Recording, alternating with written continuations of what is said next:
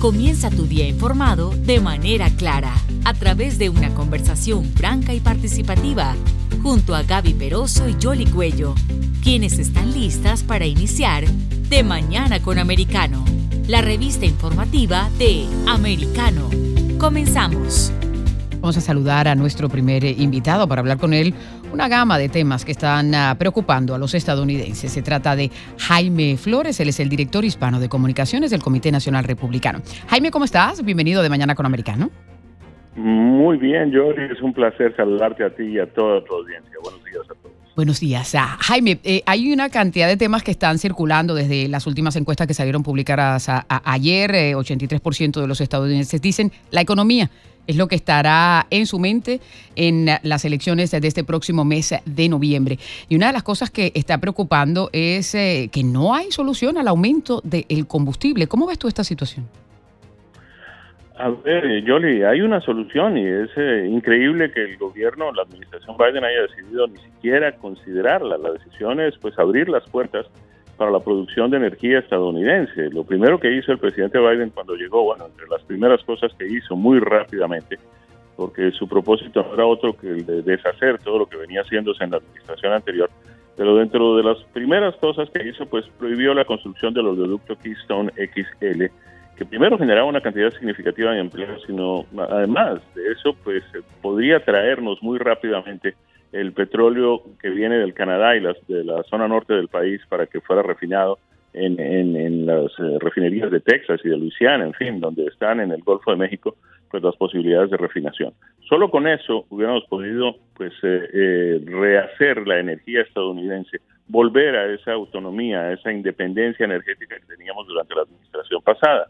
Y si eso se suma pues al hecho de que eh, también se prohibió la exploración y la explotación de petróleo en tierras federales, en fin, una cantidad de cosas, decisiones que se tomaron en los primeros días de la administración Biden que iban y siguen yendo en contra de la autonomía americana en materia de producción de energía, de nuestra autosuficiencia. Llegamos a ser país exportador de petróleo en un momento dado y ahora dependemos del petróleo extranjero en momentos además que la situación mundial no es la más clara, no es la más eh, eh apetecible para ese tipo de cosas. De manera que, pues, si el presidente decidiera tomar la, en sus manos las decisiones que pues, se favorecerían a la energía estadounidense, seguramente podríamos comenzar a ver precios de energía mucho más bajos.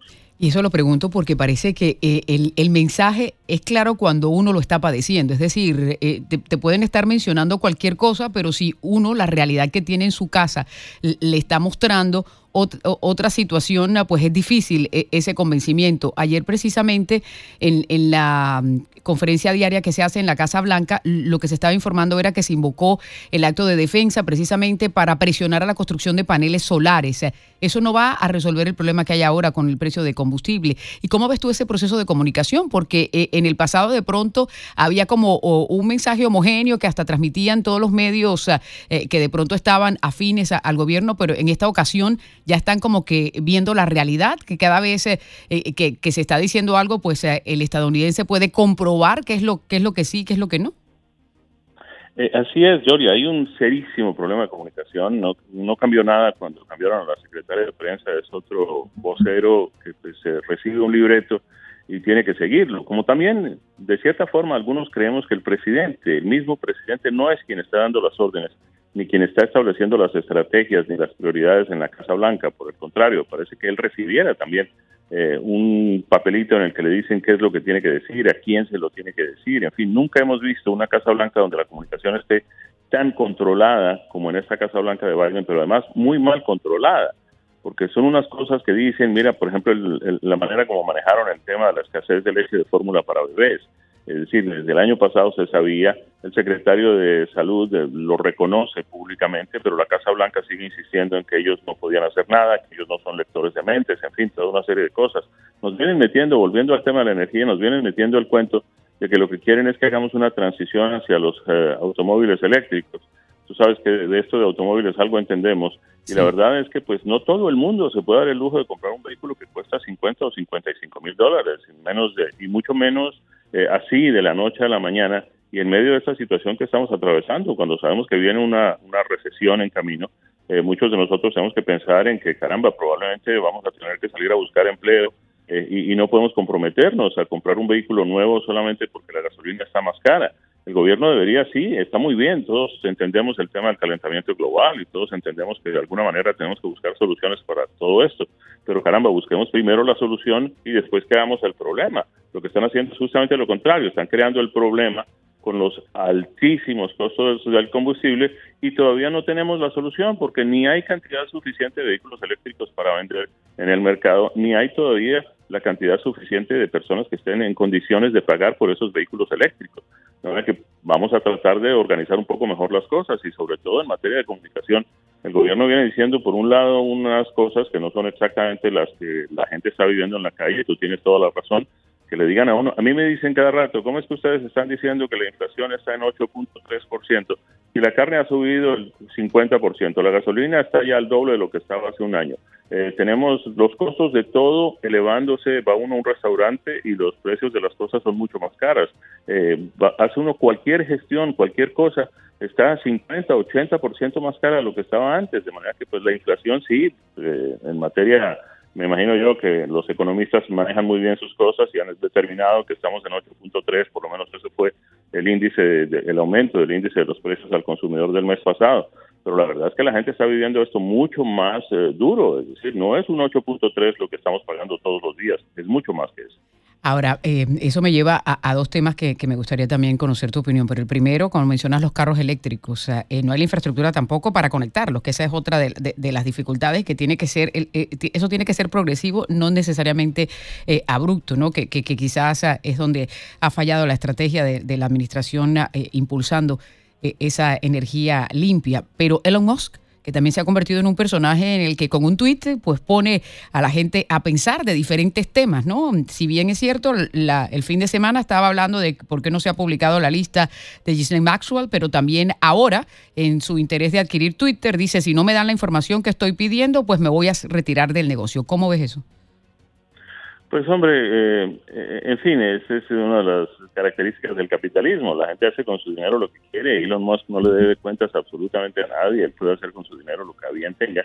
A mí me parece muy favorable para, para, para, el escenario nacional, de una manera general, que alguien con estas características, con esta capacidad adquisitiva, pues se meta en un negocio que se ha convertido, entre otras cosas, eh, en, en un mecanismo de expresión en una, eh, un establecimiento de censura, inclusive, es decir, es controlarle a la gente lo que piensa, lo que dice, la manera como se expresa, en fin, todo lo demás. La llegada de Elon Musk a Twitter sería muy favorable en ese sentido, porque pues ya ha anunciado que, pues, todo estaría abierto, que la gente podría expresar allí lo que bien tiene.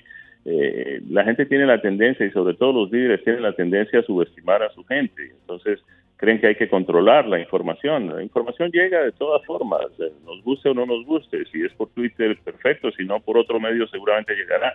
Antes de que existiera todo esto, la gente se enteraba de todo igual. Los chismes igual circulaban por las calles, mucho antes de que existiera la radio, los medios de comunicación masivos. La gente terminaba enterándose de las cosas. De manera que creer que se pueden censurar los medios, pues es una estupidez. Y al mismo tiempo, el hecho de que haya gente invirtiendo en, cosas que son importantes para la comunidad de una manera general, ya nos permitieron de alguna forma pues podernos comunicar mucho más directamente. Eh, tenemos entendido, sí, que hay ciertas preocupaciones con el tema de la desinformación, pero no subestimemos a la gente. La gente sabe qué es lo que debe creer y qué es lo que no debe creer. De manera que pues eh, eh, me, me, gusta esto de que Elon Musk esté pues interviniendo, me parece que es una persona muy bien informada, una persona muy bien estructurada, de alguna manera pues tiene derecho a expresar sus opiniones y lo hace muy bien. Eh, que estemos de acuerdo o no con él en todo lo que dice, pues es otra cosa y es nuestro derecho, es nuestra prerrogativa también estar de acuerdo con él o no. Es parte de esa libertad de expresión. Ahora me lleva a la siguiente pregunta y es precisamente la que surgía el fin de semana, donde eh, se produjo una venta importante de emisoras ah, eh, hispanas ah, aquí en los Estados Unidos, incluyendo una que es emblemática en el sur de la Florida, que es Radio Mambí, precisamente. Esta era una transacción que habían, parece que varios grupos interesados uno en particular que, estaba ya casi por concretar la venta, pero de repente otro grupo encabezado por dos ah, personas que han estado trabajando en administraciones demócratas que lograron conseguir los fondos, al parecer parte de esos fondos también financiados por el señor Joe Soros, que lograron adquirir por un precio de 60 millones de dólares estas emisoras. Y, eso fue parte también de, esta controversia que se suscitó en, varias partes y sobre todo donde la comunidad hispana va a jugar un papel muy importante en este contexto de las comunicaciones. ¿Cómo ves esta transacción y qué crees que va a pasar?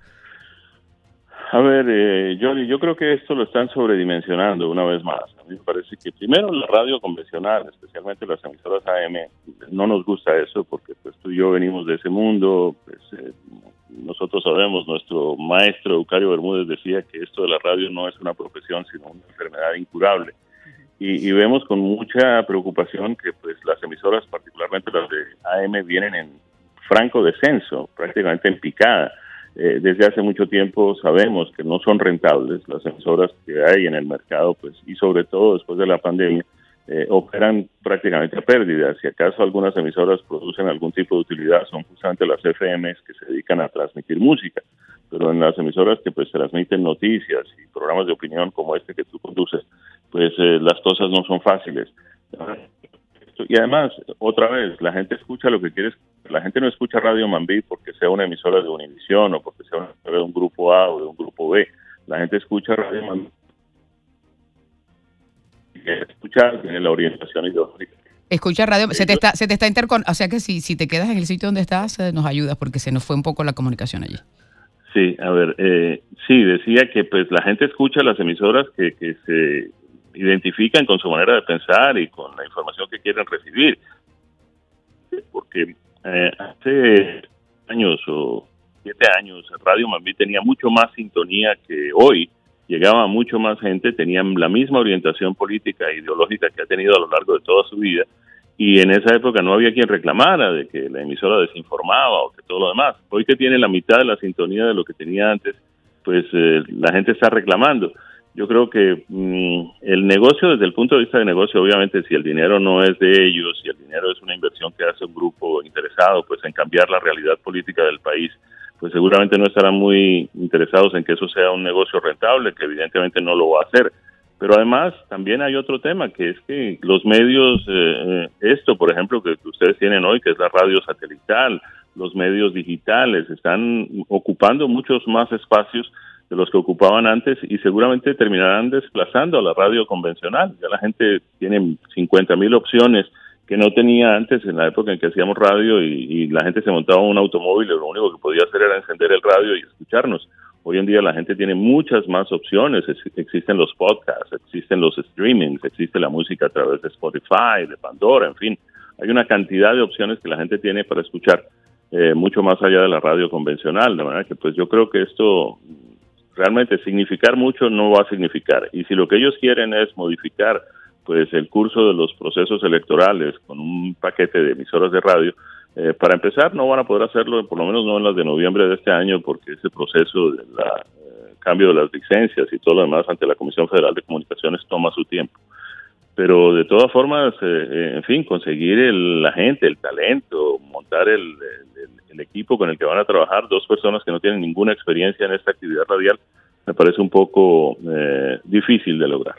Y por otro lado, pues uno de los titulares que había es que el gobernador de Santis, del estado de la Florida, eh, eh, que está aspirando a la reelección, eh, parece que va a ser una compra significativa para contrarrestar a ver si, si se va a, permitir, una vez ellos tengan el control de, las emisoras, que se puedan dar a conocer esa publicidad, que tendrían que hacerlo, ¿no? Porque es parte de la, de, la igualdad a la hora de informar, ¿no? Sí, y esa es la otra cosa, ¿no? Por muy orientado políticamente y por muy vinculado que esté organizaciones políticas, esta emisora cuando tenga que hacer publicidad política tiene que hacerlo dentro del marco de las leyes. Las campañas tendrán que pagar la misma cantidad que van a pagar las campañas del otro partido. Este, y, va a depender entonces otra vez de si la emisora tiene la audiencia, el rating que tiene que tener para que pues las campañas inviertan su publicidad en esa emisora, de manera que pues esto no es tan fácil como parece, esto no es simplemente compre y vámonos, no, esto es mucho más, mucho más difícil. Y no es la primera vez que se intentó, porque recordarás que el propio Al Gore trató de formar una cadena que a la que le invirtieron muchos recursos y no prosperó.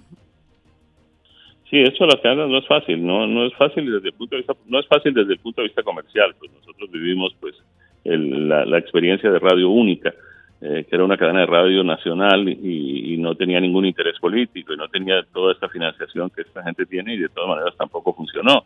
Eh, no veo por qué tenga que funcionar desde el punto de vista político, entre otras cosas porque llega un momento en que cuando la campaña termina la gente ya está hastiada de publicidad política y todo lo demás, pero las emisoras tienen que seguir funcionando. Pues así es, pero de todas maneras vamos a estar muy pendientes de todos estos temas y seguiremos en contacto. Jaime, muchas gracias por estar aquí con nosotros. Otro día conversamos de las elecciones en Colombia, que también están a flor de piel. Sí, sí, sí. Siempre un placer conversar contigo, Yoli. Felicidades para todos. Muchas gracias. Es Jaime Flores, director hispano de comunicaciones del Comité Nacional Republicano, con nosotros aquí en De Mañana con Americano.